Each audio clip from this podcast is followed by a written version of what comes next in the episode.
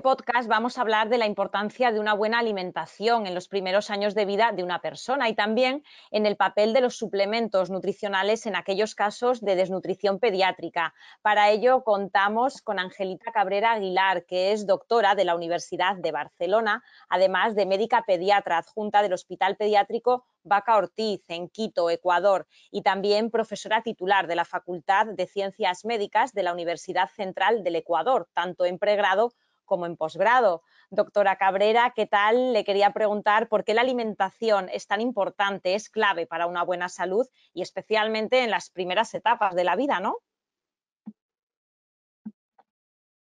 En los primeros años de vida se deben adquirir unas buenas pautas alimentarias y tener una dieta completa y equilibrada.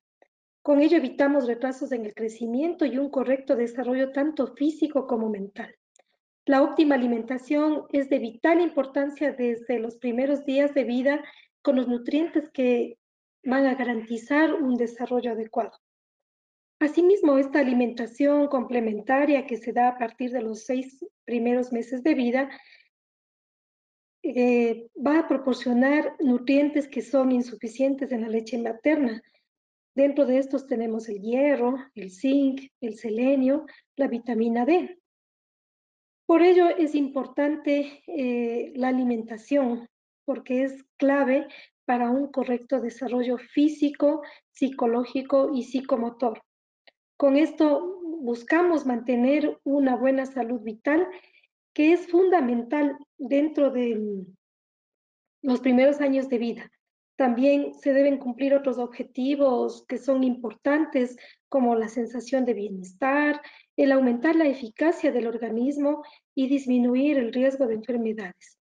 Esto se va a lograr a través de un correcto aporte de las sustancias vitales, las cuales van a, dentro de sus objetivos, deben lograr cumplir las funciones energéticas, estructurales y reguladoras de los pacientes pediátricos, que es de mucha importancia para un desarrollo neurológico adecuado y que van a ayudar en un buen crecimiento. Con esto vamos a sentar las bases alimentarias para el resto de la vida, así como también para proteger al niño de posibles enfermedades. Se debe esto a que haya un rápido crecimiento del niño durante el primer año de vida y su continuidad va a ser hasta el final de la adolescencia, que va a llevar unas necesidades nutricionales mucho mayores. Esta alimentación va a aportar los requerimientos energéticos, los macronutrientes y micronutrientes que son indispensables para la funcionalidad de los procesos vitales. Dentro de estos tenemos el crecimiento rápido durante la lactancia, que es esencial para un desarrollo cognitivo vamos a ver también que está seguido de un crecimiento en la infancia cuando se va a producir el 60% del crecimiento total. Fíjense que es una cantidad muy grande, es un porcentaje muy grande que tenemos en la infancia. Y finalmente se va a continuar en la fase de pubertad. La nutrición está durante los tres primeros años de vida, van a predecir la estatura adulta y también posiblemente el estado de salud del niño. Doctora, teniendo en cuenta esta información que nos comenta, ¿cuáles son los nutrientes necesarios para el desarrollo del niño y también qué efectos negativos se evidencian en casos de alimentación desequilibrada o insuficiente de un niño? Los nutrientes necesarios en la dieta de un niño son especialmente los macro y los micronutrientes, Dentro de los macronutrientes tenemos las grasas, ácidos grasos poliinsaturados, carbohidratos, fibra total y proteínas, además de las vitaminas, oligoelementos, minerales, los cuales van a aportar calorías, es decir, nos van a dar energía. Y además tenemos los micronutrientes que son esenciales en el crecimiento y en el desarrollo y van a contribuir en numerosas funciones fisiológicas.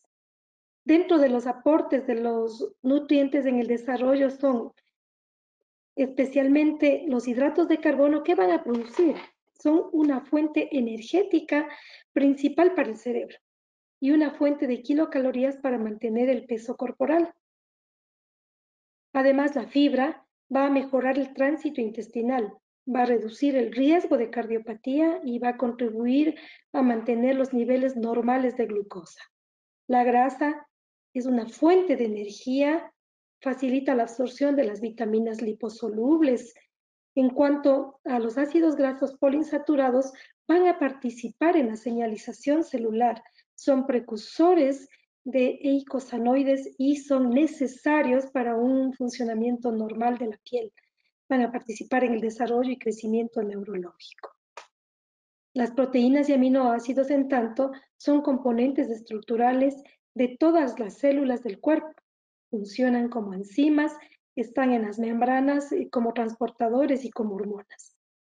Hay nueve aminoácidos esenciales que deben ser proporcionados por la dieta.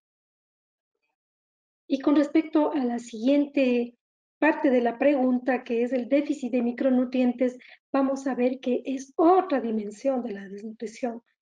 El más prevalente es el déficit de vitamina A, que es la principal causa de ceguera prevenible en los niños, además del déficit de yodo, que esta en cambio es la principal causa de trastorno intelectual prevenible, además de hierro, zinc, así que esta carencia va a suponer una amenaza para la salud humana.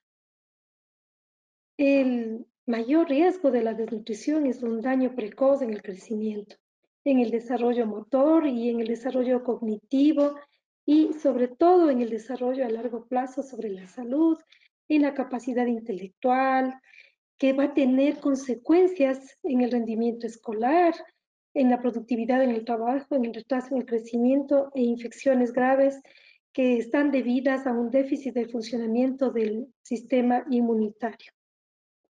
Entonces, vamos a tomar en cuenta que la alimentación que se entrega durante los primeros años de vida, si ésta ofrece un aporte inadecuado de energía, va a aparecer un crecimiento insuficiente, un catabolismo de tejidos corporales y una incapacidad para proporcionar un sustrato de energía adecuado para el niño.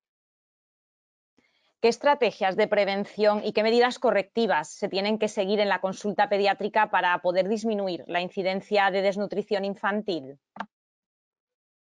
Dentro de las estrategias principales tenemos tanto globales como las que cada uno tenemos que hacerlas. Dentro de estas tenemos la ayuda económica que debe ser por parte de los gobiernos a las familias, en que haya una subvención de productos que van a ayudarnos muchísimo, como son los suplementos nutricionales, el que haya un seguimiento por parte de los pediatras y que se sigan protocolos eh, dentro de la consulta para lidiar obviamente con diferentes situaciones, el, hacer dentro de estos seguimientos, monitorear a los niños en cuanto a su peso y su talla y especialmente tomar en cuenta el entorno y alimentación y sobre todo prevenir descuidos alimentarios que van a terminar en una desnutrición. Las eh, estrategias o las intervenciones eh, para abordar esta desnutrición infantil pueden dividirse en aquellas que están dirigidas a las causas inmediatas. Dentro de estas tenemos las intervenciones específicas en nutrición y aquellas que van a tratar las causas subyacentes, que son las intervenciones que están relacionadas con la desnutrición. Entonces, dentro de las intervenciones específicas en nutrición, son promoción eh, y apoyo a la lactancia, alimentación complementaria adecuada y segura desde los seis meses, el aumento de la ingesta de los micronutrientes y los suplementos de micronutrientes tanto en los niños como en mujeres gestantes eh, para eh, tener los aportes necesarios de los alimentos que ya había indicado. Además de esto, tenemos las intervenciones relacionadas con la nutrición. Aquí está el incremento eh, del acceso a la alimentación y a los suplementos nutricionales, mejoras en el ambiente, agua, educación, y un aumento de los intervalos entre los nacimientos. Estas intervenciones en micronutrientes en cuanto a la suplementación y enriquecimiento de los alimentos son consideradas como una inversión muy rentable porque nos están dando pautas para el niño cuando sea adulto. Es decir, lo que estamos haciendo ahora por el niño nos va a dar resultados en, el adulto también. ¿Cuál es entonces, doctora, la función de estos suplementos nutricionales para este grupo de población? Y también quería preguntarle cuáles son los criterios de recomendación de los suplementos nutricionales. Los suplementos nutricionales tienen un gran beneficio para niños con desnutrición, con, en niños pequeños de 6 a 23 meses, especialmente en riesgo de desarrollar una desnutrición moderada, en el retraso de crecimiento o emaciación en niños de 2 a 5 años, cuando tenemos un peso menor al 90% del ideal, o si ya vemos que hay una ganancia ponderal o una pérdida del percentil habitual de este niño. Entonces, la meta va a ser satisfacer las necesidades particulares de nutrición que van a estar determinadas por condiciones físicas, fisiológicas o metabólicas con el objetivo de mejorar la salud y van a tener la función de satisfacer estas necesidades de, nutrición. ¿En qué casos debemos suplementar? Pues hay en los estados carenciales, en las enfermedades crónicas, en los periodos especiales, en situaciones em, como son especiales en los deportistas de élite, vegetarianismo, anorexia o bulimia, en el aumento del gasto energético y, como dije hace un momento, en la insuficiente ganancia ponderal o cuando hay un déficit de percentil habitual. Entonces, dentro de los estados carenciales debemos tomar en cuenta cuando hay un incremento en las pérdidas y alteraciones metabólicas, en una ingesta insuficiente, en la malnutrición, limitación de, de las funciones tanto digestivas como las de absorción, cuando hay una alimentación desequilibrada, en las enfermedades crónicas um, debemos tomar muy, muy en cuenta la fibrosis quística, nefropatías en el SIDA, tuberculosis, cardiopatías y alteraciones metabólicas. Y en los estados de convalecencia, después de cirugías, en la gestación en adolescentes y también cuando hay estrés escolar. ¿De qué manera repercuten entonces los suplementos nutricionales en todas estas situaciones que vemos de desnutrición infantil y también qué evolución presentan esos niños cuando se usa suplementos nutricionales en su alimentación? Los suplementos nutricionales está comprobado que van a repercutir de una manera positiva cuando son administrados porque van a ayudar a reparar la función celular, corrigen el desequilibrio hidroelectrolítico, restablecen la homeostasis y van a evitar la muerte debida a una triada que existe en la desnutrición, que incluye la hipoglicemia, la hipotermia y la infección. Además que de todo lo que se había mencionado, van a fortalecer el sistema inmunitario de los niños. Y esto está demostrado con la evidencia, en el que se ve un efecto benéfico del uso de suplementos nutricionales en la edad pediátrica con respecto a la inmunomodulación, es decir, en reacciones alérgicas y respuesta a infecciones gastrointestinales y respiratorias. Podemos eh, en este caso decir que la suplementación contribuye beneficiosamente en relación a la recuperación del niño con desnutrición. Va a mejorar el crecimiento tanto en la talla como en el peso y beneficia en el desarrollo psicosocial y emocional del niño. También tomemos en cuenta que esto forma parte del tratamiento de la desnutrición en cuanto al desarrollo psicosocial y emocional del niño.